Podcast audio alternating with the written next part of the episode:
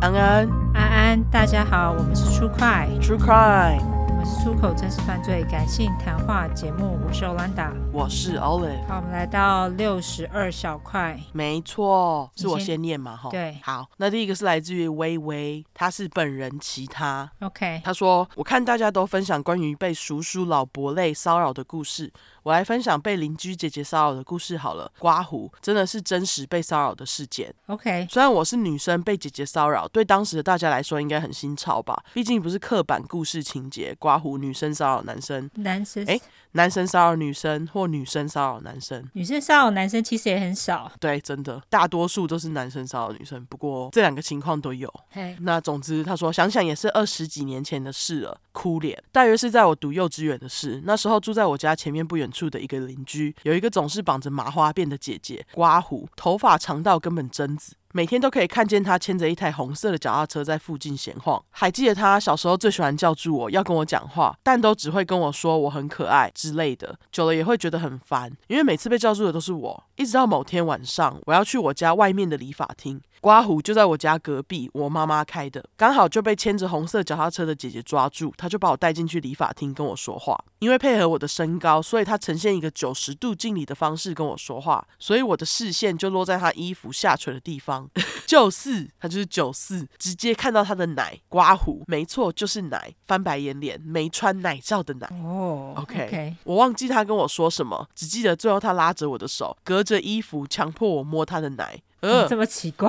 真的，我当下觉得很恶心，一直说不要，直到听到我爸在喊我的名字，他才偷偷的跑掉。刮胡过程应该也有好几分钟，现在想起来真的好恶啊，真的蛮恶的，那个不是他妈妈的理发店吗？他还敢这样做，真的是真的胆哎，子很大哎、非常。嗯，发生那件事情之后，他变本加厉的常常回来找我，会在我家外面玉婷玉婷的叫刮胡，不过改名了，现在太阳眼镜脸，嗯或是在我家外面徘徊，所以导致我后来跟邻居小孩们在外面玩的时候，邻居小孩们都会把我藏起来。哦，他这里刮胡，感谢邻居们，虽然之后你们都搬走了，双手膜拜。哦，人很好，真的。一直到过了某些日子，那位擅自拉我手摸奶的姐姐就消失了。直到我上了国中才知道，她其实是一位精神病患者。刮胡是怎样的精神病我不清楚，但我也松了一口气，至少不会再遇见她大哭脸。但这个故事跟人最后也有一个后续，他一个那个手指朝下 emoji，嗯，一直到我高二那年，因为晚自习坐校车到镇上也都是晚上九点多了，走回家也快要十点。那天我走在回家的路上，在距离我回家还有约九百公尺的路上，我又看到那位绑着辫子、牵着红色脚踏车的姐姐了。心想，干，不是消失了吗？为什么又出现了？直到经过她，我一直想装作没看见，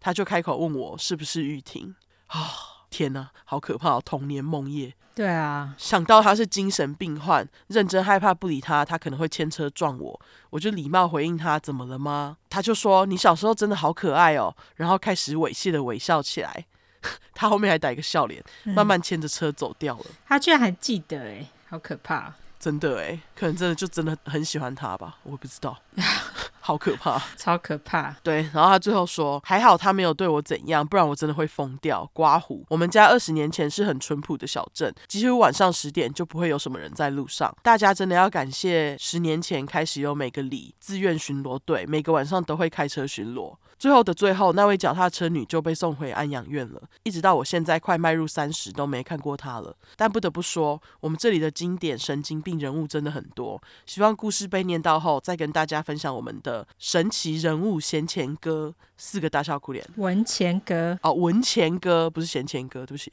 文钱哥就是文东西的文。嗯，最后，最后，希望 Y 和 O 可以接到很多叶配，三个恶魔手 emoji 出快可以出到一千集， 谢谢你。谢谢你。我想听文前哥的故事，麻烦你再投稿喽。对，没错。哦天啊，这真的是很不是刻板印象的那种骚扰哎。对，不过他有精神病，好像也可以理解啦，他就是精神病患。是啦，是对啊，不过也辛苦你了。对，既然就是稍微长大一点还遇到一次，应该吓死吧？长大应该会觉得好一点点，我猜啦。可是因为可能是小时候的梦夜，对啊，就是啊，怎么你就在这里，对不对？你都觉得他被送走了，重点是记得他，我觉得超可怕的。哦，还叫出来，太可怕了。还好就是后来你没再看过他，没错，恭喜你。好，那感谢你的故事，微微。没错，感谢你。第二个是来自于伊娃，他这个是本人其他诶，他名字跟我们家猫一样诶，伊娃。对我们家猫叫 Ewok，E W O K。哦，我以为是 Eva，应该不大一样。 OK OK，总之，他这个是本人其他。他说我不知道算不算职场性骚扰，但我很不舒服。你不舒服就是。嗯，身边的朋友、同事都觉得不算，也碍于公司氛围及我将离职，所以也是有不少人表示我说了也没有帮助。鉴于加害者刮胡允许我这样说，我实在是不舒服，有前科，使我更不能理智判断严重程度。他的前科也是我偶然从资深同仁那得知，那也不多提。故事如下：公司某合作厂商刮胡下称鹅烂男，因工作需求从同事那取得我的联络方式，碍于是同部门资深同事给的，也只好接受。刚加上通讯软体时，是认真在沟通工作事项没错，偶尔穿插干话，比方说为了感谢你让我不用加班，祝福你罩杯升级。当下真的完全没注意看文字，只是快速的回了谢谢。现在回去看才发现我真蠢，罩杯。呃，我觉得这就是职场性骚扰啊。对啊，你罩杯升不升级干他屁事，对啊，而且他怎么知道你想要罩杯升级？对啊莫名其妙。超莫名的。嗯、几天后又出现鹅烂男与同仁 A 聊老板八卦的对话记录，我真的是刻意不回应，还把话题拉回公事上。谁知情况这样发展，点点点，一样又收到鹅烂男与另一个同仁 B 的对话内容。由于同仁 B 有事相求，对话里真的看得我很傻眼。鹅烂男在同仁 B 寻求帮助后，竟要求对方夸自己很帅气之类的，以换取帮助，这无疑是骚扰啊！OK，哇，这很帅气，他是什么毛病？